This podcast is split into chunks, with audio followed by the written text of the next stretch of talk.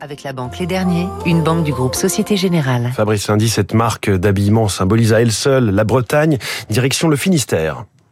On ne le sait pas toujours, mais c'est un ingénieur suisse qui est l'ancêtre d'Armor Luxe. En 1938, Walter Hubacher fonde à Quimper la bonnetterie d'Armor, spécialisée dans la lingerie et les vêtements du dessous.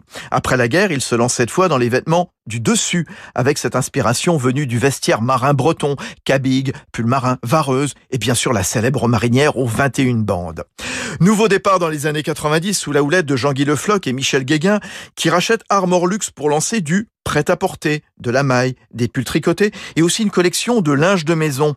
Le pari sur le Made in France l'anti-Bangladesh en quelque sorte, est largement réussi. De nombreux magasins ouvrent chaque année, il y en a 90, sans oublier le e-commerce.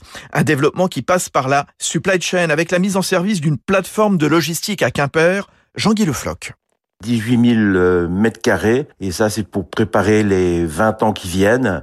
Notre chiffre d'affaires augmente tous les ans. Nous avons de très gros clients professionnels dont la Poste et la SNCF. Ces clients nécessitent une logistique euh, rigoureuse pour être livrés en J plus 1, d'où la construction de cette euh, très belle plateforme nécessaire à un avenir serein. Arborlux habille en effet le personnel de la SNCF, mais aussi les postiers, un marché annuel de 6 millions d'euros jusqu'en 2026. Vous trouverez aussi le breton sur les vêtements des employés de Leroy Merlin, Carrefour ou Auchan.